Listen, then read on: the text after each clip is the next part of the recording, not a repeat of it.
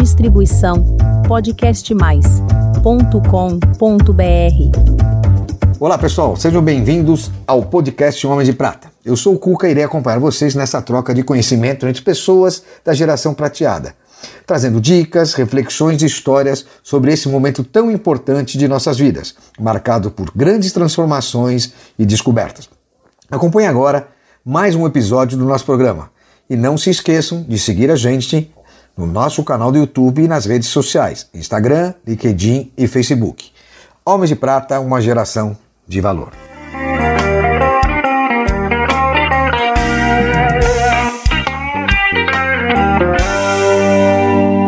Olá, meus queridos amigos e amigas, seguidores do canal Homem de Prata. Gente, hoje nós vamos gravar um episódio que é muito interessante, diferente de tudo que a gente já fez. Tá?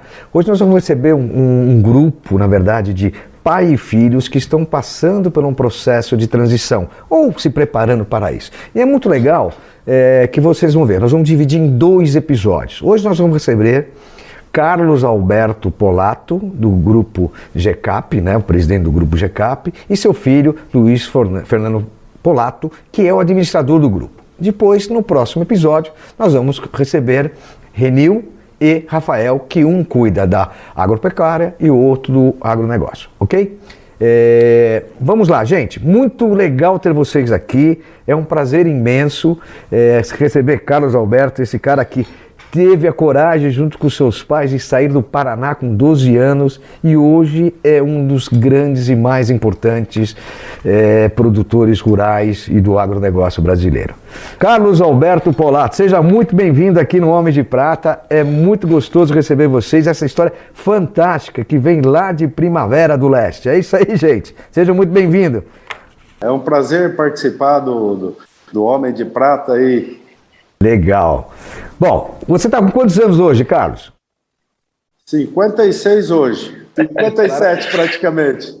Na verdade, ele é um homem de prata que começou muito cedo, né? Então, hoje, com 56 anos, a gente considera, como todos sabem, por volta de 50 anos, o homem de prata. Mas o seu filho hoje, Luiz, que não é um homem de prata, ele é um aprendiz de prata, ele tem funções de um homem de prata dentro do grupo, né, Luiz? Muito bem-vindo aqui, Luiz. Prazer em recebê-lo. Bom dia, Coca. Tudo bem? É um prazer estar aqui com vocês. Legal. Eh, você está com quantos anos, Luiz? 35. 35. Mas me fala uma coisa, Carlos, como é que é essa história que você, aos 12 anos de idade, se mudou com a sua família para o Mato Grosso, né, nessa região, principalmente agora Primavera do Leste? Como é que se deu esse processo e quais as dificuldades e as coisas bacanas que você passou? Na verdade, Cuca, eu me mudei para Mato Grosso com 18 anos, né? É, eu, é, recém-casado, minha esposa grávida do meu primeiro filho, que é o Carlos Rafael, nós nos mudamos para Primavera do Leste, aqui na, na fazenda, né? E aí começamos a nossa vida aqui. Legal. E quando vocês chegaram, por que, que vocês escolheram Primavera do Leste? Assim, qual foi? Porque sair do Paraná, vocês eram do Paraná, ir para Primavera do Leste é uma mudança muito grande, né? É, na verdade, a, na época a gente estava à procura de novas fronteiras agrícolas, né? E primavera estava se despontando na produção de arroz, soja, né? E na época ainda não se falava de algodão, milho, era muito pouco por aqui. Pecuária, né, já, já tinha bastante na região, mas a gente estava à procura de novas fronteiras para o plantio de arroz e soja. Legal. E, e, hoje, quer dizer, quando vocês começaram, arroz e soja. E hoje, como é que é o negócio de vocês? Só para a gente entender em quais áreas vocês são produtores. É, com o passar do tempo, é, é, as coisas foram mudando, né? É, é veio novas culturas, aí nós implementamos, além da soja, o arroz, é, veio o, o milho, é, depois veio o feijão, a pecuária que a gente começou também a fazer rotacionados e rotação e integração com a agricultura. Então, hoje é um conjunto de, de, de produtos que a gente planta, além de soja, é, milho, algodão, feijão, né? É, produz painço, é, gengilim, girassol. Então, hoje é uma integração de vários produtos né, pra, mesmo porque para dar continuidade a, ao solo, uma boa rotação de cultura, a gente usa várias culturas, né? Legal. E fora isso, você também tem a pecuária, né? Sim, temos a pecuária também, que é um, um negócio com uma participação grande né, é, do negócio nosso. Né? É, é, hoje tem o meu filho, o Renil, Renil Neto, que cuida dessa parte de pecuária toda, né? E a gente está muito contente com a pecuária também, que é, na integração com a agricultura é, se torna um grande negócio. Me diga uma coisa agora, é, além da transição, teve uma coisa muito que influenciou muito a, o, o agronegócio, né? que é a tecnologia. Como é que você está se adaptando, Carlos, e você, eh, Luiz, incorporando a tecnologia não só administrativa, mas também no campo, né? Como é que é a tecnologia para vocês? Que, pelo que eu entendo, nesses últimos 20 anos mudou muito e ajudou muito o agronegócio e tem ajudado bastante. Como é que vocês passaram, estão passando por essa transformação tecnológica? Não, sim, é, no, no, no agronegócio aqui, no caso, é, vem, vem mudando muito nos últimos 20 anos a questão tecnológica, né? tanto de, na fazenda, de máquinas e, e outros produtos, outras ferramentas que a gente vem tendo para conduzir o negócio, e, e de, vamos dizer, de 5 ou 7 anos para cá, é, é, vem, vem aumentando muito rápido essas tecnologias, né? Então, a gente tenta implantar conforme a necessidade do, do, do nosso negócio, né? E sempre procurando ferramentas né, que, que dá certo aqui para a gente, que, que traz algum benefício né, para o nosso negócio. O Luiz Fernando pode falar melhor de todas as ferramentas que a gente tem implantado hoje, né, que vem dando certo dentro do grupo. Legal. Fala aí, Luiz, como é que é essa transformação e como é que você faz essa tua gestão através da tecnologia? Bom, é, esse ponto da tecnologia é um ponto assim muito interessante, porque além dela ter avançado muito, né, é, o custo de dessas tecnologias tem caído bastante. Né? Eu vou te dar um exemplo. Há 10 anos atrás, uma imagem de satélite custava muito caro. Né? Hoje você consegue imagens do dia de graça disponíveis. Mas assim, é, essa evolução tem sido muito rápida, né? É, então assim, a gente faz o máximo possível para analisar essas tecnologias e tentar escolher e agregar a que melhor se adapta ao nosso negócio. É, além de tecnologias de monitoramento, né, tecnologias de máquinas, as máquinas estão vindo cada vez é, mais tecnológicas, claro. a tecnologia também de sementes, é, produtos, insumos, e o que nos espanta, assim, nos espanta não, que a gente não pode lutar contra, a gente tem sempre que, que surfar essa onda. É, mas a velocidade, eu acho que na, nos últimos cinco anos é, tem crescido numa velocidade muito grande. É tanto em máquinas como recurso de, de tecnologia, né? Quer dizer, software e tudo, é uma coisa louca. E, e vocês plantam hoje, então, como, como o Carlos falou, é, soja, algodão, é, são os principais negócios de vocês no, no, no agro. É, como é que vocês distribuem, inclusive, a tecnologia em cada um deles? A pergunta mais é essa, para saber. Pensando nas culturas e na pecuária, como é que vocês utilizam essa tecnologia? Então, cada, cada cultura ela tem assim seu, o seu, a sua necessidade, né? Máquinas, basicamente, ela, ela, a tecnologia da máquina ela vale para todas as culturas. Mas vamos lá, é, o algodão ele tem uma necessidade de, de uma rastreabilidade. Então, hoje, o, o fardo produzido na fazenda, né? Ele já sai com uma embalado com uma etiqueta né, padrão internacional que ele pode ser rastreado em qualquer lugar do mundo. Então, o, o algodão tem essa necessidade do consumidor final saber é, como que ele está é, tá sendo produzido. A, além da rastreabilidade, nós temos uma certificação, né, que chama BCI, né? Ah. É, e essa certificação ela ela está disponível numa plataforma internacional. A gente cumpre mais de 220 itens, né, para ter essa certificação, principalmente na parte ambiental, né, e trabalhista e o cuidado com a terra.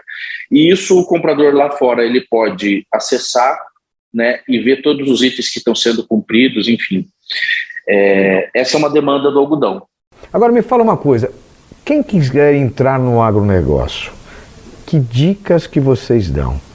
É simplesmente arregaçar as mangas? Ou tem espaço ainda para começar um novo negócio? Ou vamos só através das bolsas e, e, e ser feliz? Não, depende muito, porque hoje é, é, entrar no agronegócio é, depende de recursos altos, né? investimento, porque terra subiu demais, o preço das terras subiram demais, máquinas, é, é, tudo subiu muito, né? Então hoje é para você entrar no agronegócio, dizer, ah, eu vou plantar, não é simplesmente você vir e plantar, demanda de um investimento muito alto que isso a gente vem fazendo, nós, por exemplo, vem fazendo nos longo, no longo de 37, 38 anos que estamos aqui. Todo ano você tem que investir, tanto em máquinas, em tecnologias, né, no solo. Né, então, é, é uma sequência de investimentos anual. Agora, para quem quer entrar via bolsa, é, é, via ações do, de empresas do agro, é diferente, aí fica mais fácil, né? Legal. É, Luiz, agora para você, é muito difícil administrar essas colheitas todas, mais a, a, pecuária, como é que é administrar isso tudo ao mesmo tempo? Não, na verdade, é muito baseado em uma equipe muito boa. Né? A gente, é, o negócio tomou um corpo, né? tomou um tamanho, é, são bastante coisas acontecendo ao mesmo tempo, né? mas a, ao longo do tempo em que o negócio foi crescendo, a, a nossa equipe, né, os nossos colaboradores for, foram crescendo. Então, assim, é, eu não faço nada sozinho, meu pai não faz nada, meus irmãos, ninguém faz nada. Então, a gente, é, acredito que nós montamos um time muito capaz, né, um time muito, é, muito eficiente, né, é, é desafiador, mas é muito gratificante também. Bacana, hein, Carlos? Que negócio bacana que vocês fizeram. É, e agora e o social? Como é que fica uh, o trabalho social de vocês, é, mexendo com quase 600 pessoas e numa região carente, né? Porque a gente está no interior do Brasil aí. Como é que vocês se envolvem no aspecto social? Olha, eu, a gente tem um cunho social muito grande, né? Isso vem também muito da, é, da minha mãe, a minha mãe sempre foi voluntária da Igreja Católica, sempre organizou muitos projetos sociais. É, inclusive, hoje, ela ainda ela toca alguns projetos sociais, falando o que a gente proporciona para os nossos colaboradores. Só que a, a, nossa parte social, a gente sempre tenta é, espalhar não só dentro do negócio, mas assim fazer alguma coisa que possa ajudar a comunidade como um todo.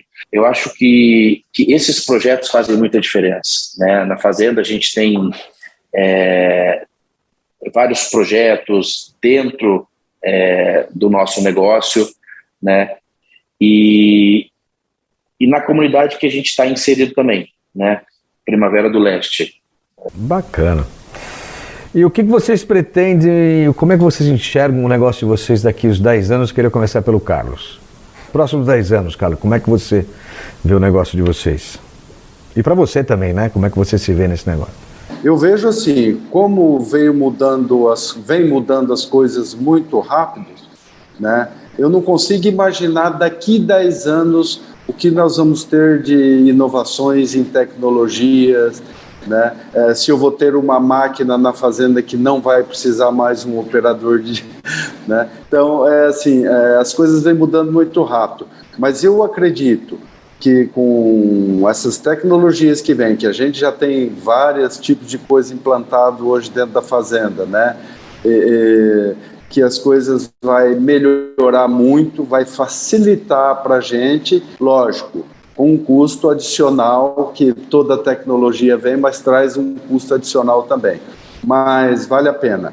Eu acho que daqui a 10 anos é, é, as coisas vão estar melhores que hoje, né? É, o mundo precisa de alimento, né? Nós precisamos alimentar o mundo e precisamos cada vez mais produzir, né? Então eu acredito que vai estar melhor ainda.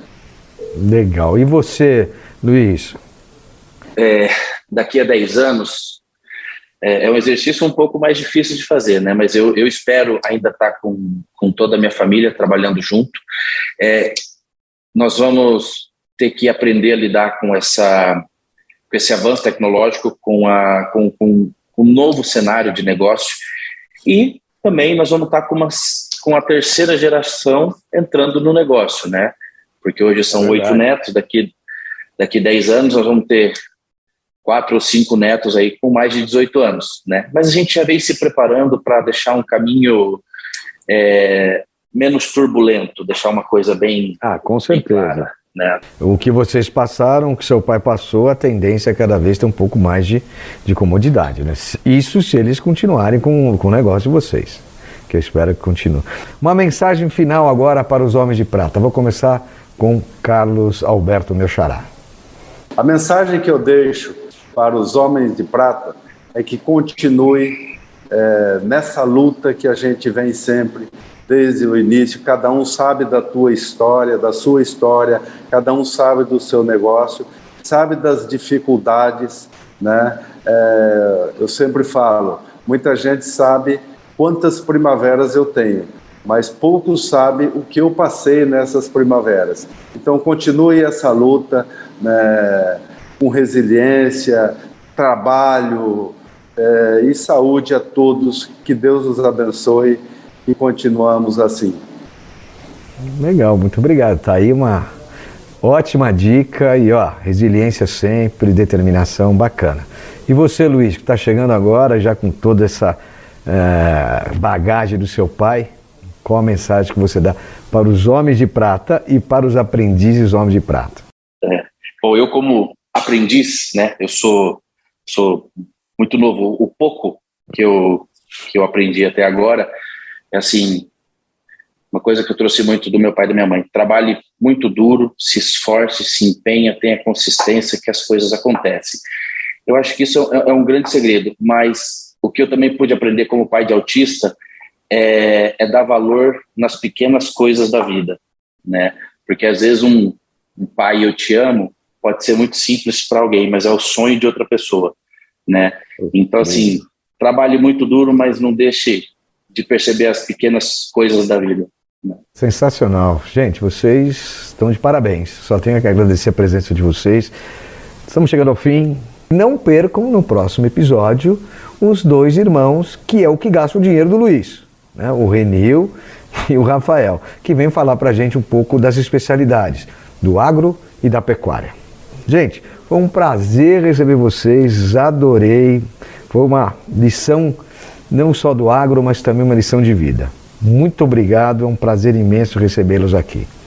Um abração para você, Carlos, um abração para você, Luiz. Valeu, Coca. Um abraço. Um abraço. Um abração.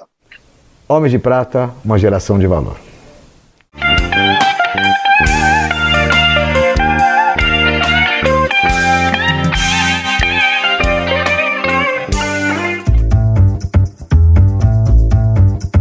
Distribuição podcastmais.com.br